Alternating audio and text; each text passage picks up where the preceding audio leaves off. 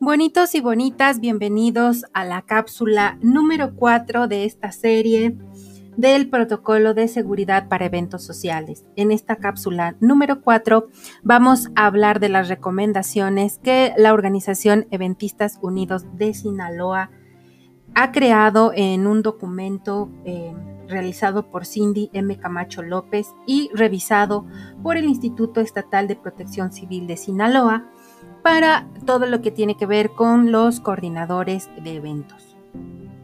Para mí es muy importante hacer esta labor de difundir estas recomendaciones ya que son una guía para la organización de eventos sociales dentro de esta nueva normalidad con la única intención de salvaguardar la seguridad de anfitriones, invitados y proveedores.